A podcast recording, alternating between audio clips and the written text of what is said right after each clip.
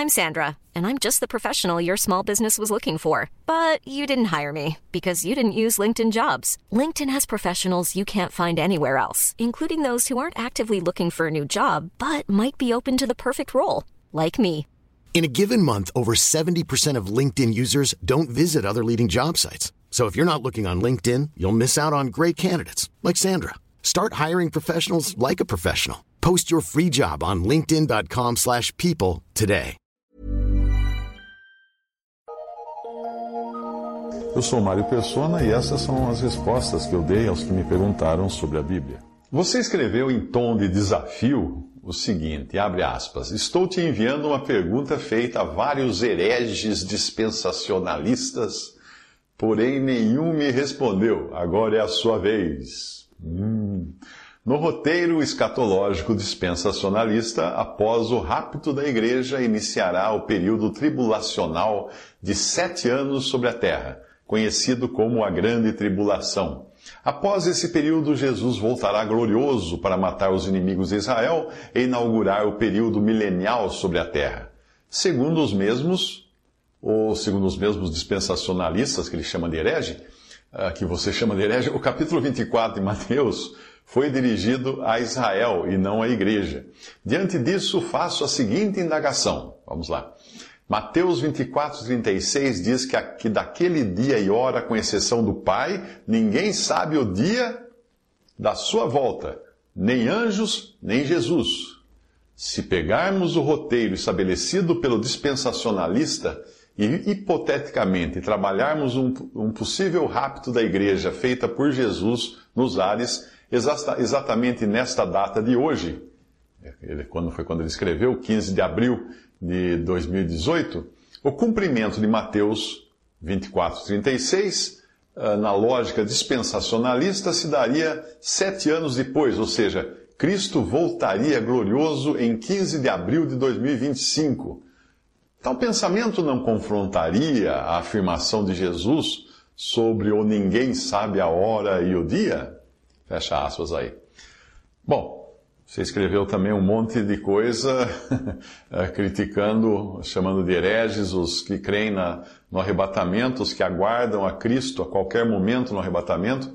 E considerando o tom da sua pergunta, que veio com o título Não deixem esta pergunta morrer, pois foi ela que sepultou o, de, o, o dispensacionalismo e também, considerando o adjetivo hereges, com o qual você taxou quem crê na volta iminente do Senhor Jesus para buscar sua noiva, a primeira passagem que me vem à mente nem tem a ver com o assunto da pergunta. Ela está em Provérbios 26, 4, versículo, versículos 4 e 5, e diz assim: Não respondas ao tolo segundo a sua estultícia, para que também não te faça semelhante a ele responde ao tolo segundo a sua estultícia, para que não seja sábio, para que ele não seja sábio aos seus próprios olhos. O que parece uma contradição nesta passagem, nesses dois versículos de Provérbios, na verdade não é uma contradição. Uma contradição. Ah, se nós parafrasearmos isso, ela poderia ficar mais ou menos assim: não responda ao tolo de modo a se tornar tolo pelo fato de responder a ele como se estivesse entrando na dele, mas responda ao tolo para trazer à tona a sua estultícia, para ele deixar de se achar sábio. Esta paráfrase parece se alinhar até com uma outra versão da Bíblia que traz assim: Não responda ao insensato com igual insensatez, do contrário você se igualará a ele. Uh, responda ao insensato com a sua, como a sua insensatez do insensato merece do contrário, ele pensará que é mesmo um sábio. Aí essa versão, nova versão internacional.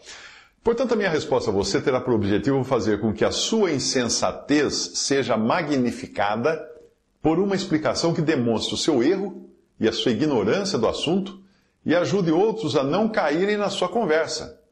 É nesse espírito que eu decidi responder. Existem dois tipos de pessoas com dificuldade de entender a Bíblia. Uma é a que usa a palavra de Deus para cozinhar o cabrito. Eu refiro-me à passagem da lei, da lei de Moisés, que dizia: Não cozerás o cabrito no leite de sua mãe. Êxodo 23, 19 e Êxodo 34, 26. É o mesmo texto nas duas passagens. Aquilo que foi dado para alimentar e dar vida não deve ser usado para matar. O leite, no caso aí. a não ser o ego como a espada que causa a divisão da, da, alma e do espírito, das juntas e medulas, e é apta para discernir os pensamentos e intenções do coração. Hebreus 4,12.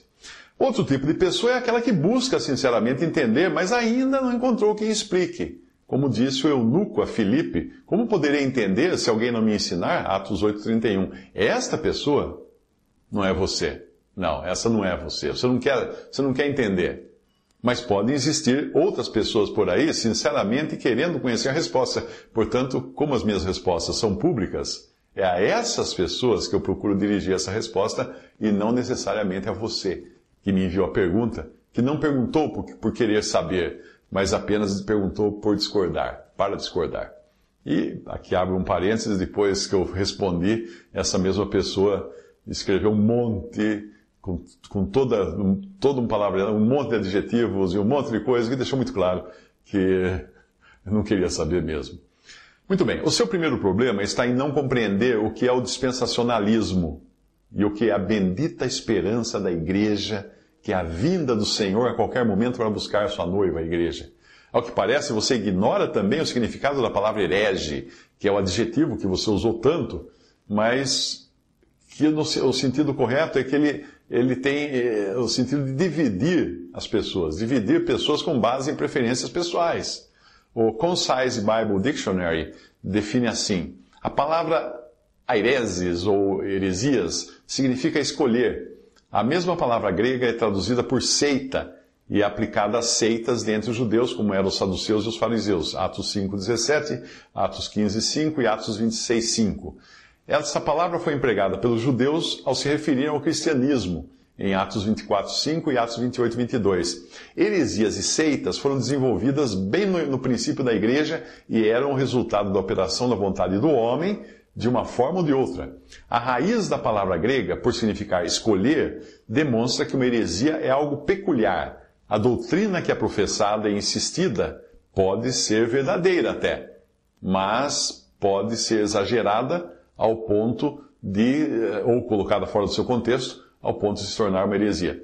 O resultado mais comum é a formação de um partido ou seita, como 1 Coríntios 11, 19, Gálatas 5, 20 e 2 Pedro 2, 1. Aquele que insiste numa heresia é um herético, e depois da primeira e segunda demonstração ele deve ser rejeitado, Tito 3, 10.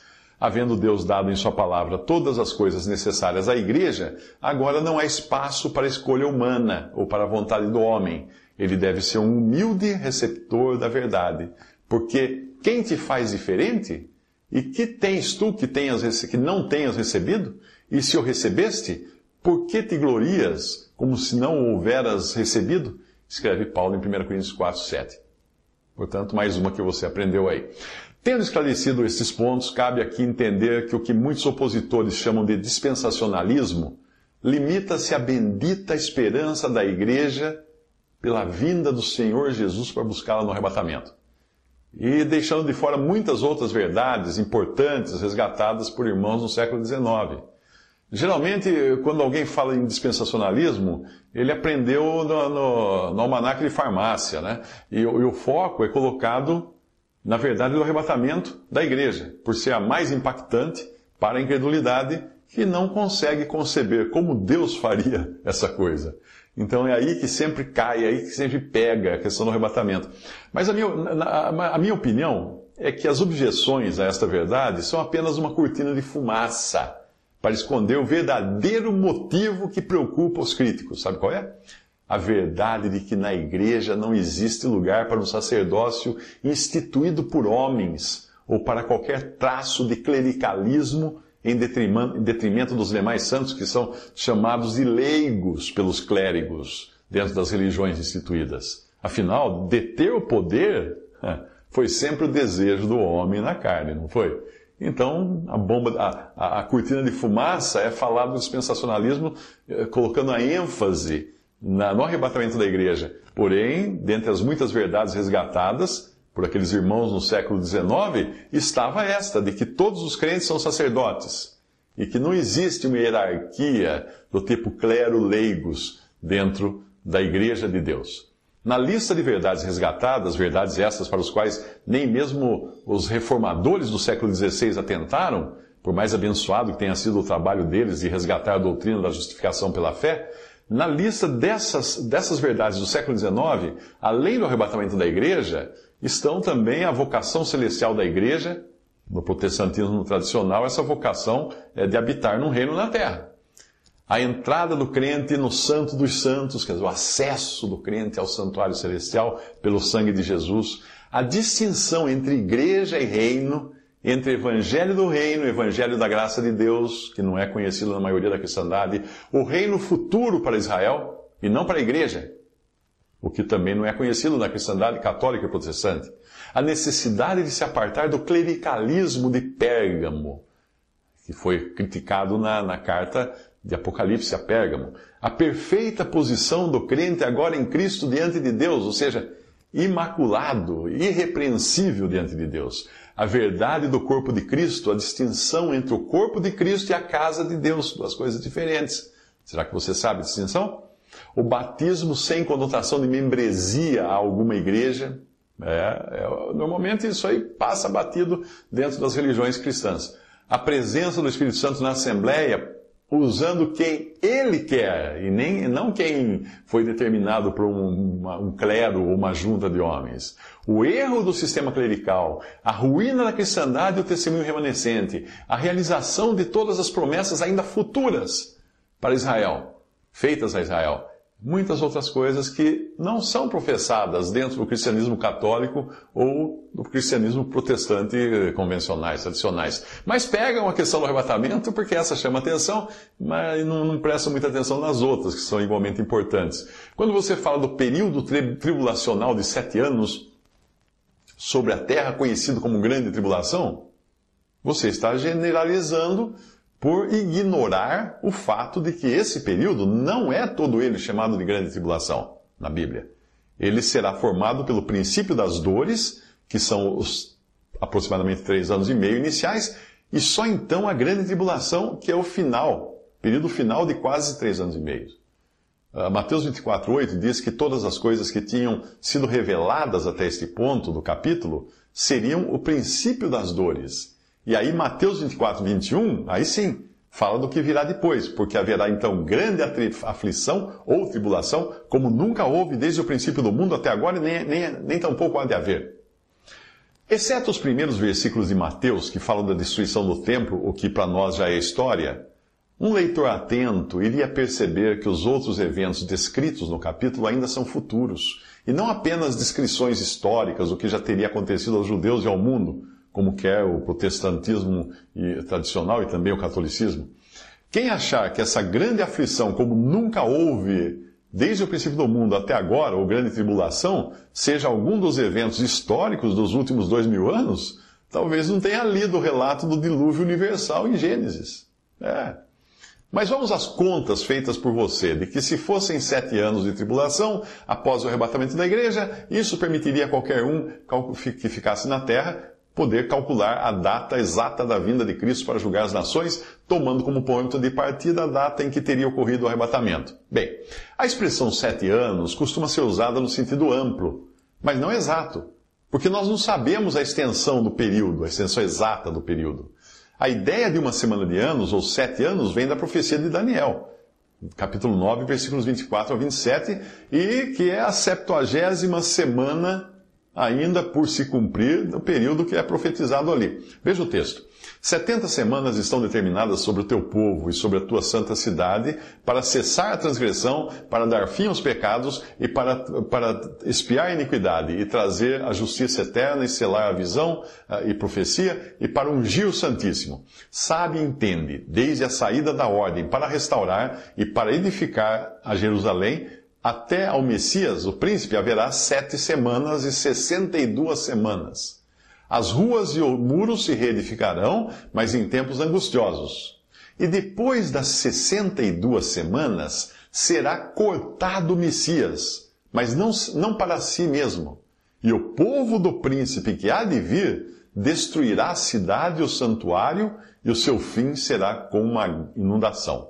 E até o fim haverá guerra, estão determinadas assolações, e ele firmará aliança com muitos por uma semana, e na metade da semana fará cessar o sacrifício e a oblação, e sobre a asa das abominações virá o assolador, e isso até a consumação, e o que está determinado será derramado sobre o assolador. Muito bem. Bruce Anstey, no seu livro Acontecimentos Proféticos, começa explicando assim, no seu capítulo, que tem o título A Septuagésima Semana de Daniel. Ele diz: A grande multidão de judeus, os muitos de Daniel 9:27, fará uma aliança com o Império Romano revivido para buscar o que pensarão ser uma proteção das nações árabes vizinhas e da crescente pressão política no Oriente Médio. Confiarão no poder militar de Roma, que é a besta, ao invés de confiarem no Senhor. Daniel 9, 27, Isaías 28, 14 a 19, Isaías 8, 9, 1 Tessalonicenses 5, 3 e Salmo 27. O remanescente fiel de judeus será aconselhado, provavelmente por meio da voz dos profetas entre eles, a não participar da aliança, mas a santificar o Senhor dos exércitos nos seus corações e confiar somente nele. Aí as citações são Isaías 8, de 11 a 13 e Salmo 20, versículo 7. A assinatura desse concerto com a morte e aliança com o inferno entre judeus e a besta romana dará início à semana profética das 70 semanas de Daniel, então ainda por se cumprir. A última semana de sete anos. Ela começa essa semana equivale a um período de sete anos. Deve ser notado que esse período de sete anos da profecia não se inicia com o chamamento da igreja conhecido como arrebatamento, mas com aliança firmada. Haverá um curto período de tempo entre o arrebatamento da igreja e o estabelecimento da aliança, talvez um período de dias ou semanas. Está claro que o Império Romano não pode fazer uma aliança com os judeus antes de existir. Isso requer que o império antes seja restabelecido. Daniel 9, 27, Isaías 28, versículos 14 a 19. Isso aí você lê em Acontecimentos Proféticos do Bruce Anstey, que você pode baixar gratu gratuitamente uh, buscando na internet por esse título. Mais adiante, ao descrever a grande tribulação, Bruce Anstey faz também uma observação quanto ao número de dias que não totaliza exatos três anos e meio da segunda metade, que é a grande tribulação. Abre aspas, agora vem do livro. A, a, terrível perseguição causada pela besta e pelo, pelo anticristo precipita a grande tribulação, que continuará pelo período de 1260 dias, 18 dias menos que os últimos três anos e meio. Três anos e meio são 1278 dias, também chamado de tempo de tribulação em Mateus 24, 21 a 22, Jeremias 30, versículo 7, Daniel 12, versículo 1, Apocalipse 12, versículo 6, Tiago 5, versículo 17 e Apocalipse 8 uh, ah, até o capítulo 11, versículo 18, que é o sétimo selo lá em Apocalipse. Então fecha aspas até aí uh, o outro trecho do Bruce Anstey. Em outra passagem do, do, livro do Bruce Anstey, do Acontecimentos Proféticos, o autor dá alguns detalhes do tempo que será abreviado no final. Ele diz assim, abre aspas, essa devastadora invasão efetuada pelo rei do norte abreviará o final da grande tribulação na terra de Israel após terem passado 1260 dias contados desde a, desde a metade da semana, da semana de anos. Serão 18 dias a menos que os últimos três anos e meio, que seriam 1278 dias. Para o bem dos eleitos, aqueles dias serão abreviados. Fala em Apocalipse 12, 6, Mateus 24, 22. A tribulação termina quando é morta a multidão de judeus apóstatas que, sob o domínio do anticristo, causava a grande tribulação na terra por sua cruel perseguição ao remanescente fiel. Fecha aspas até aí também, mais um trecho do livro Acontecimentos Proféticos de Bruce Anstey. Resumindo tudo, embora se costume falar sete anos de tribulação, do mesmo modo como 1 Coríntios 15, 5 fala que Jesus, ao ressuscitar, foi visto pelos doze, quando naquele momento só restavam 11 apóstolos, a expressão sete anos não significa literalmente esse espaço de tempo.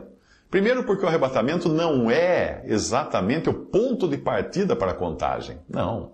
A contagem se dá a partir do momento em que o príncipe que há de vir firmará aliança com muitos por uma semana, e na metade da semana fará cessar o sacrifício e a oblação, e sobre a asa do, das abominações virá o assolador, e isso até a consumação, e o que está determinado será derramado uh, sobre o assolador. Daniel 9, 26 a 27. Então, ninguém sabe se essa aliança será firmada no dia do arrebatamento, na semana seguinte do arrebatamento, no mês seguinte do arrebatamento, etc. Ninguém sabe. Junte a isso o fato de a segunda metade da semana de anos ter os seus dias abreviados em 18, em 18 dias. E, você irá concordar, concordar que fica impossível determinar a data exata da vinda de Cristo ao mundo para julgar as nações, se você tomar a data do arrebatamento da igreja como ponto de partida, como você sugeriu. Talvez você possa evitar essa sua animosidade contra tudo e todos os que aguardam o Senhor na sua vinda para a igreja, se você simplesmente procurar conhecer melhor as Escrituras. Tente aprender. Aprenda mais, leia mais. A ignorância bíblica foi o que causou os maiores terrores nesses dois mil anos de história, de história da cristandade, e continua causando todos os dias por pessoas fanatizadas por religiões que deixam a Bíblia de lado ou a interpretam usando de passagens fora do contexto. Para você entender melhor a profecia, eu sugiro a leitura desses dois livros. Primeiro, leia Acontecimentos Proféticos, de Bruce Anstey. Tem mais de mil versículos nesse livro para embasar o que, ele, o que ele apresenta ali. E depois, para você compreender as dispensações, leia Teologia do Pacto ou Dispensações. Qual a maneira correta de se interpretar as Escrituras? Também do Bruce Anstey. Você pode encontrar esses dois livros para baixar gratuitamente em formato e-book no, no site acervodigitalcristão.com.br. Lembrando que se escreve acervo digital cristal, sem o ão, né? Uh, .com.br. Visite respondi.com.br. Adquira os livros ou baixe e-books. Visite 3minutos.net. Baixe o aplicativo